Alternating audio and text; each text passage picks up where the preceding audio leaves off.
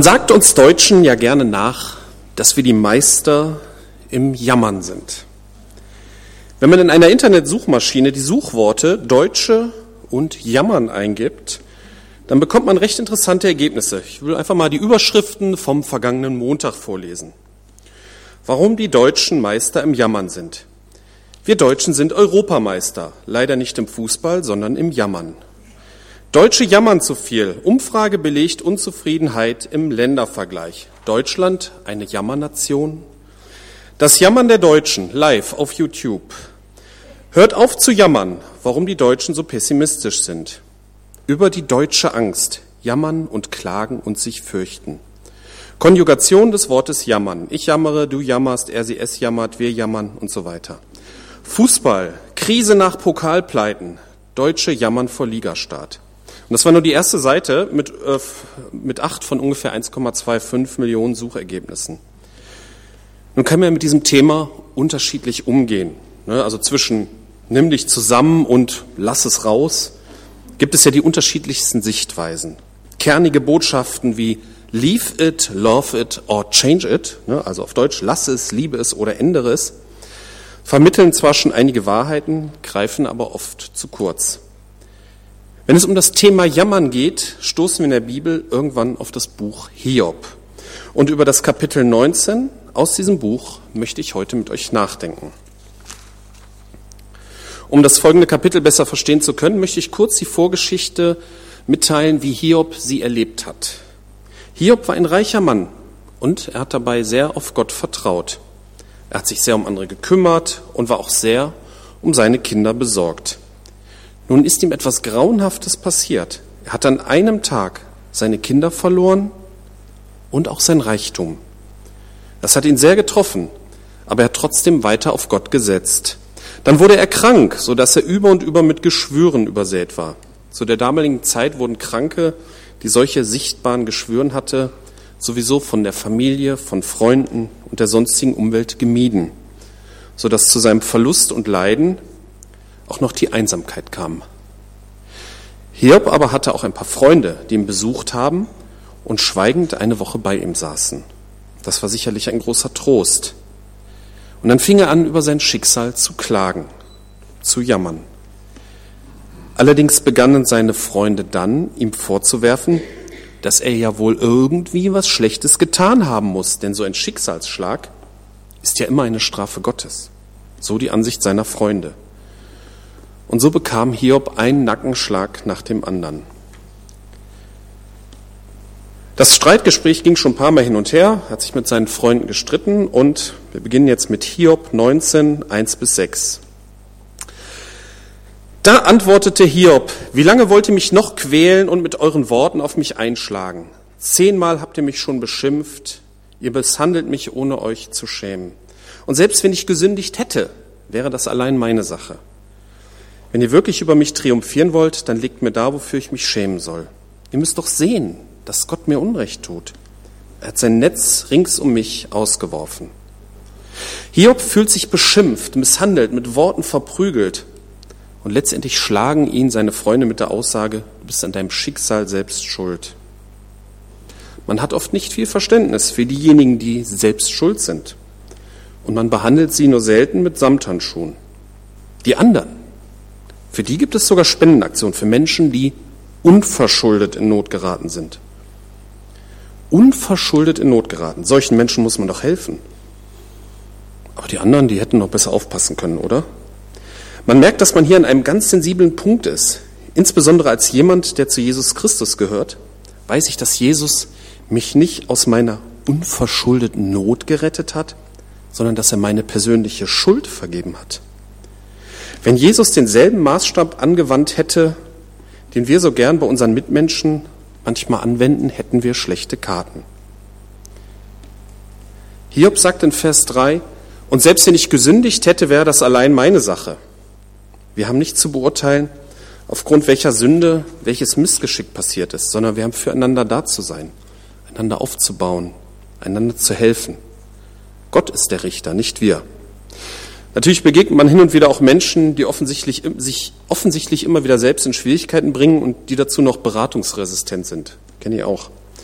Solchen Menschen kann und möchte man irgendwann nicht mehr helfen, aber trotzdem kann man Mitleid haben und für sie beten. Und man hat keinen Grund, sich über sie, über so jemanden zu erheben. Der Weg zum Hohen Ross ist nicht weit. Ich möchte an dieser Stelle noch ein bisschen weiter darüber nachdenken, warum Hiob die Worte seiner Freunde als Schläge empfunden hat. Dazu vielleicht mal ein etwas alltäglicheres Beispiel, was ich selbst erlebt habe. Einige wissen ja, dass ich dabei bin, unseren Keller auszubauen. Und dabei ist mir letztens ein dummer Fehler passiert. Da wir alle nicht perfekt sind und ich dazu auch nur ein Freizeithandwerker bin, ist es logisch, dass mir bei meiner Ausbauarbeit irgendwann Fehler und auch mal dumme Fehler passieren. Das ist simple Deduktion, um mal einen berühmten Detektiv zu zitieren. Ich habe vor ein paar Tagen Türzagen eingeschäumt ne, mit Bauschaum und habe keine ordentlichen Stützen dazwischen gemacht dann wurden die unten zusammengeschoben. So hatte ich zwei Tage später den Spaß, den festen Schaum wieder herauszukratzen. Zwischen ist das ordentlich gemacht, aber es war natürlich irgendwie blöde, ärgerlich.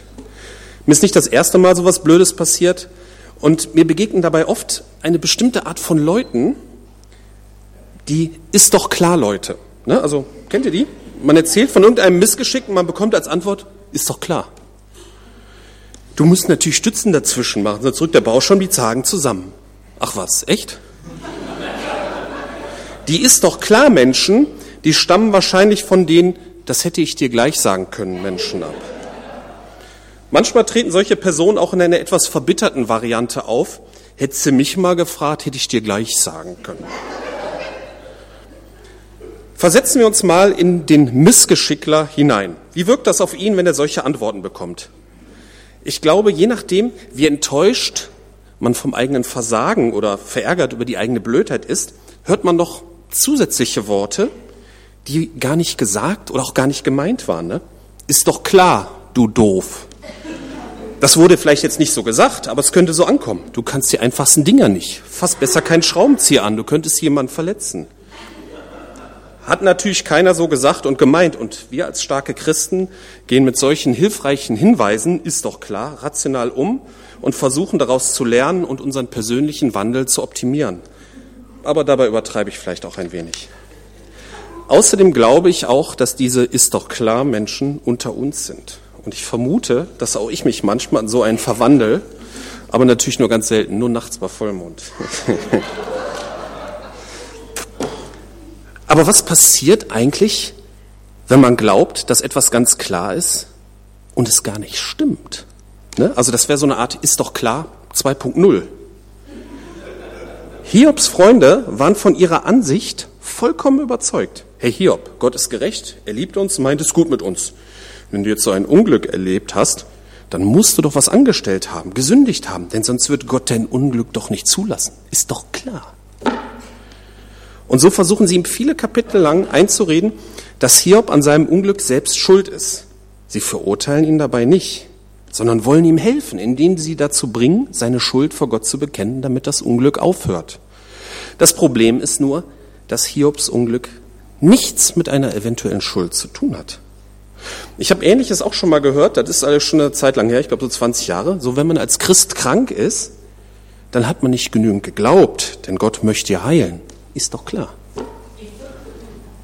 Wir sollten vorsichtig sein mit dem, worüber wir uns sicher sind. Wir können uns sicher sein, dass Jesus Christus für uns am Kreuz gestorben ist und wieder auferstanden ist und dass die Bibel Gottes Wort ist. Bei allem anderen sollten wir höchst demütig bleiben. Hiob ist sich auch völlig sicher. Ne? Vers 5 und 6 steht, wenn ihr wirklich über mich triumphieren wollt, dann legt mir da, wofür ich mich schämen soll. Ihr müsst doch sehen, dass Gott mir Unrecht tut. Er hat sein, Ring, sein Netz rings um mich ausgeworfen. Ist doch klar. Gehen wir mal weiter im Text. Betrachten wir mal detaillierter, was für ein Unrecht Hiob Gott vorwirft. Hiob 19, 7 bis 24. Schreie ich Gewalttat, antwortet mir niemand. Rufe ich um Hilfe, finde ich keine Gerechtigkeit. Gott hat meinen Weg vermauert, ich kann nicht weitergehen. Er hat meine Straße in Dunkelheit gehüllt. Er hat mir meine Ehre genommen und mir die Krone vom Kopf gezerrt. Er hat mich von allen Seiten niedergerissen, mit mir ist es aus. Ich bin ein entwurzelter Baum ohne Hoffnung. In seinem Zorn rückt er gegen mich vor, er hat mich zu seinem Feind erklärt. Seine Truppen rücken gemeinsam vor. Sie bauen Straßen, um mich anzugreifen. Sie haben mein Haus umstellt. Meine Brüder hat er mir genommen, meine Bekannten haben sich von mir entfremdet. Meine Nachbarn halten sich von mir fern, meine Freunde haben mich vergessen.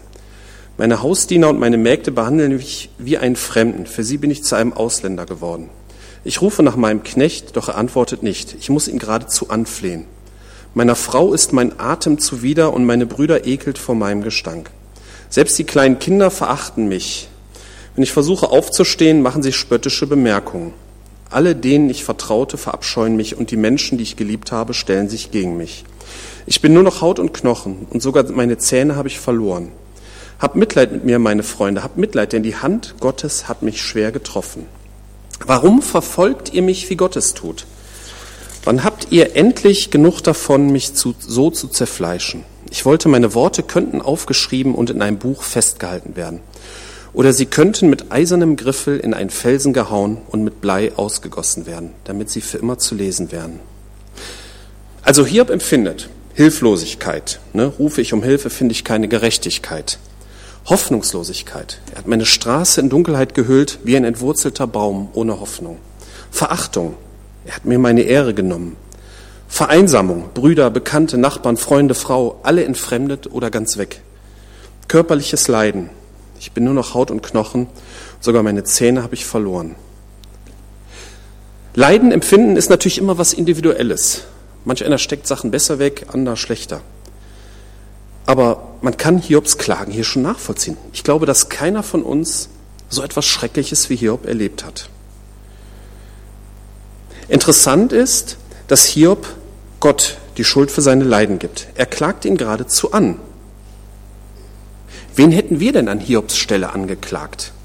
Schauen wir uns mal den Text an, wo beschrieben ist, wie Hiob sein Leid erlebt und erfahren hat. Und suchen wir dort die Schuldigen. Hiob 1, 13 bis 19. Eines Tages, als Hiobs Söhne und Töchter im Haus ihres ältesten Bruders miteinander aßen und Wein tranken, traf ein Bote bei Hiob ein und überbrachte ihm folgende Nachricht. Deine Ochsen waren beim Pflügen und die Esel weideten daneben, als dieser Bär uns plötzlich überfielen. Sie raubten uns die Tiere und töteten die Knechte. Ich bin als einziger entkommen, um es dir zu sagen. Während der Mann noch sprach, kam ein anderer Bote und sagte, ein Blitz hat eingeschlagen und deine Schafe und ihre Hirten vernichtet. Ich bin als einziger entkommen, um es dir zu sagen.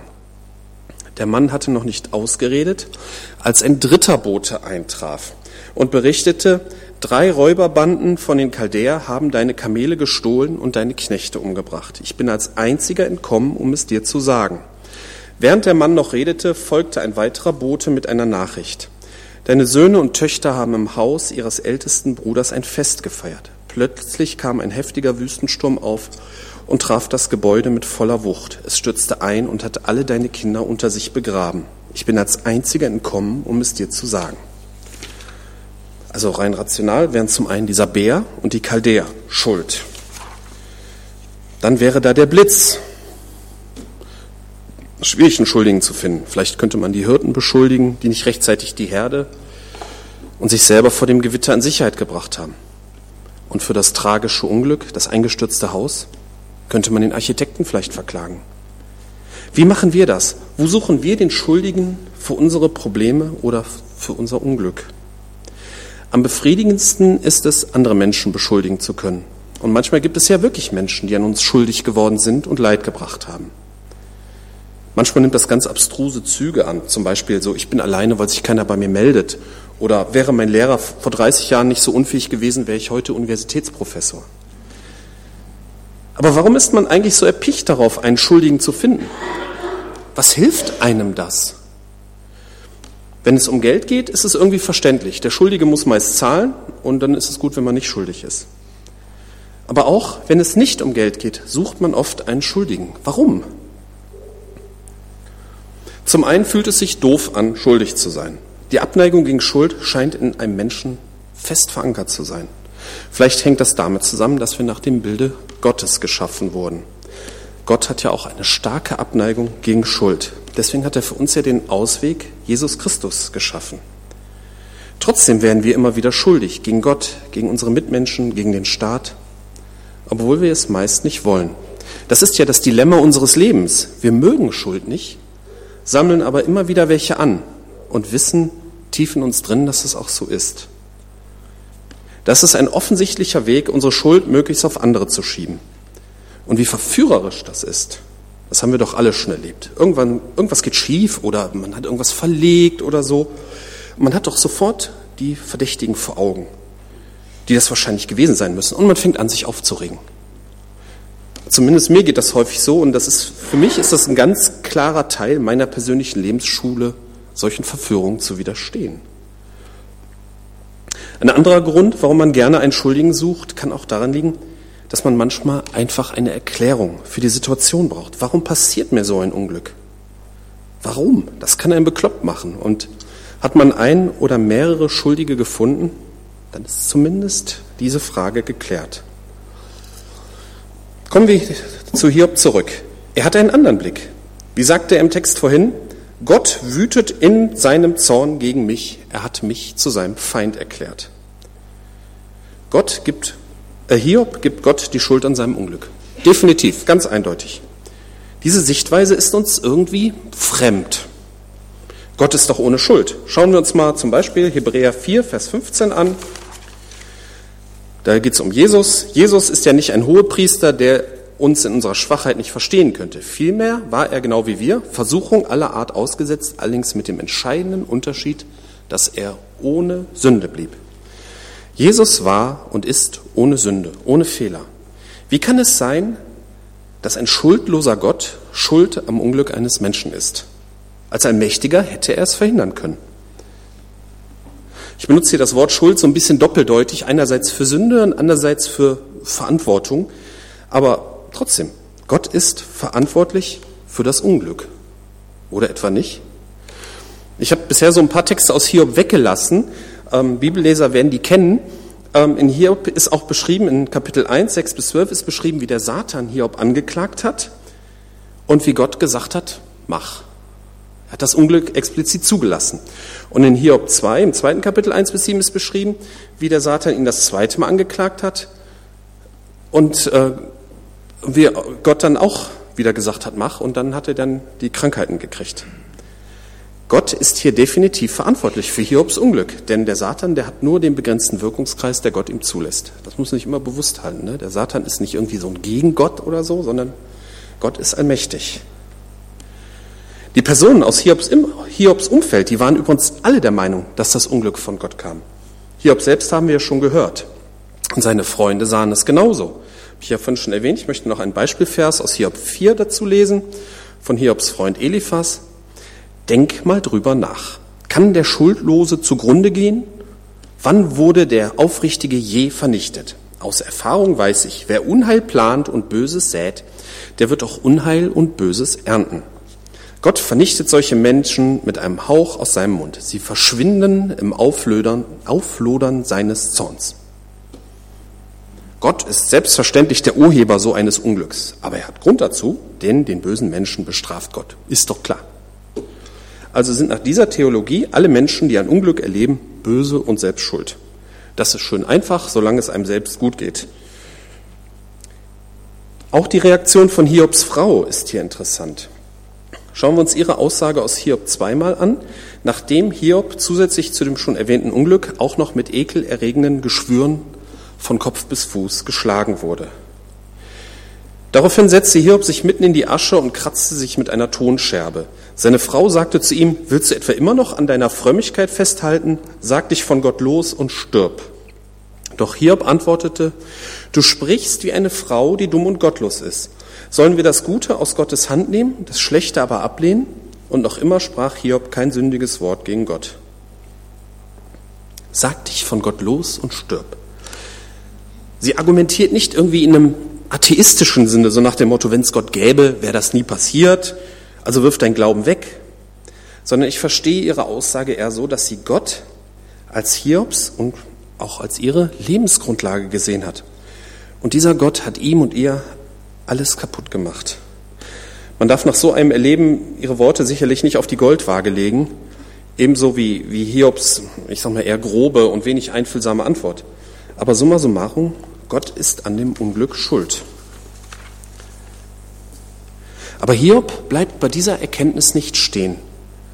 Ich lese mal den Rest aus Kapitel 19 vor. Vers 25 bis 29. Doch eines weiß ich, mein Erlöser lebt. Auf dieser todgeweihten Erde spricht er das letzte Wort.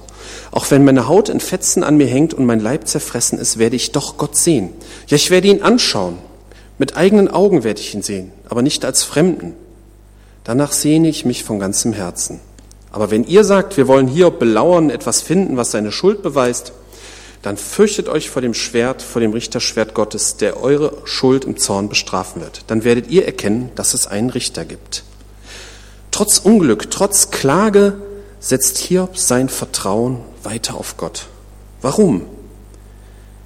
Die Aussage, die er seiner Frau an den Kopf geworfen hat, ne, sollen wir das Gute aus Gottes Hand nehmen, das Schlechte aber ablehnen, die hört sich vielleicht so ein bisschen gesetzlich an. Aber die Aussage, ich weiß, dass mein Erlöser lebt, ich werde ihn anschauen, mit meinen eigenen Augen werde ich ihn sehen, aber nicht als Fremden, das scheint viel tiefer zu sein. Er vertraut auf seinen Erlöser, trotz seiner Klage, und er klagt noch viele Kapitel weiter. Sein Erlöser spricht das letzte Wort, dessen ist er sich sicher. Er wird ihn sehen, nicht als Fremden, sondern als jemand Vertrauten, als Freund, so wie auch Abraham als Freund Gottes gesehen wurde. Am Ende vom Buch Hiob antwortet Gott ihm. Hiob erhält keine Erklärung, warum ihm genau das jetzt gerade passieren musste. Aber er lernte Gott besser kennen. Hiobs Schlussworte stehen in Kapitel 32, 1 bis 6. Da antwortete Hiob dem Herrn, nun weiß ich, dass du alles kannst kein Vorhaben ist für dich undurchführbar. Wer ist es, der Gottes weisen Plan ohne Verstand verdunkelt? Ja, ich habe in Unkenntnis über Dinge geurteilt, die zu wunderbar für mich sind, ohne mir darüber im Klaren zu sein. Du hast gesagt, hör zu, ich will reden, ich will dir Fragen stellen, du sollst sie mir beantworten. Bisher kannte ich dich nur vom Hören sagen, doch jetzt habe ich dich mit meinen eigenen Augen gesehen. Darum widerrufe ich, was ich gesagt habe und bereue in Staub und Asche. Wir finden im Buch Hiob keine allgemeingültige Erklärung für Leid und Unglück, das uns passiert. Hiob war wirklich unschuldig an seinem Leid. Und er hat sich an Gott gewandt und er hat nach einem schweren Weg, nach langem schweren Weg eine Antwort für sich persönlich bekommen. Er vergab nachher auch seinen Freunden, die ihn ja wirklich sehr gequält haben. Ich komme zum Schluss, nochmal zusammenfassend. Also wir haben mit dem Thema Jammern begonnen, wozu Hiob sicherlich Grund hatte. Dann haben wir darüber nachgedacht, was für Schläge durch die Freunde auf Hiob herabgeprasselt sind. Ne? Ist doch klar, dass er an seinem Unglück selber schuld ist, oder? Wir haben darüber nachgedacht, welche Personen Hiob für sein Unglück hätte verantwortlich machen können und warum wir oft gerne Schuldige suchen. Hiob sieht sich Gott ausgeliefert und er gibt ihm die Schuld für sein Unglück. Das kann man nachvollziehen und es stimmt ja auch irgendwie. Hiob verlässt sich trotz allem auf seinen Erlöser und er ist gewiss, dass er ihn als Vertrauten sehen wird. Und das Ende vom Buch Hiob gibt ihm Recht. Amen.